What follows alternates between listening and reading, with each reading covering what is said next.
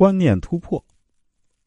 观念是具有阶级属性的，一切你认可的观念都是两千年来不断灌输给你的结果。而我们想走向成功，就必须突破观念的束缚。你为啥道理懂了一堆，却过不好自己的一生呢？因为有道理的基本都没啥用。前段时间啊，我误入一个博士群。发现有人在讨论了啊，这一滴水从很高很高的地方啊自由落体下来，那砸到人会不会砸伤或者砸死啊？群里一下就热闹起来，各种公式、各种假设、各种阻力、重力、加速度的计算，足足讨论了近一个小时。这时候我默默的问了一句：“你们没有淋过雨吗？” 群里突然死一般的寂静，然后呢，我就被踢出群了。这有文化真可怕。百分之九十九的普通人啊，学的都是有道理但没啥用的，所以才会有那句感慨：道理学了一堆，还是好不过自己的人生。因为有道理的东西基本没啥用，而百分之一的高手呢，只学有用的，不管有没有道理，结果成功了。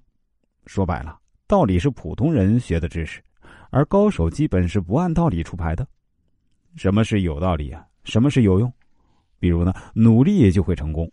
如果努力能成功，农民伯伯最成功；那如果努力能成功，扫大街的阿姨最成功，因为没有人比他们更努力。我们的父母努力了一辈子，成功了吗？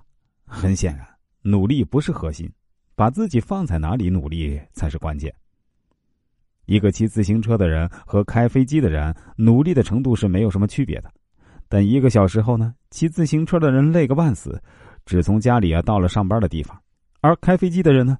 已经从南京到北京了，他们的结果相差这么多，你能说骑自行车的那个人不够努力吗？他可能已经努力到大汗淋漓，已经拼尽全力。人生最大的悲哀就是拼命的努力在一个错误的选择上。比如呢，知识改变命运。这句话从小到大我们听了无数遍吧，很有道理吧？但是啊，很少人的思考这句话有没有用。我考大家一个问题啊。小学五年级第一篇课文叫什么？你还记得吗？我相信没几个人会记得。知识改变命运，知识都忘差不多了，还怎么改变命运？只要是学过的知识啊，两到三年不用的绝对全忘掉，那还怎么拿它改变命运？而且你发现，从古至今，所有成功者都是知识很多的人吗？都是学历很强的人吗？显然不是。刘邦就是个混混。那刘备就是个卖草鞋的，朱元璋还是个乞丐，很显然，他们的成功跟知识没有。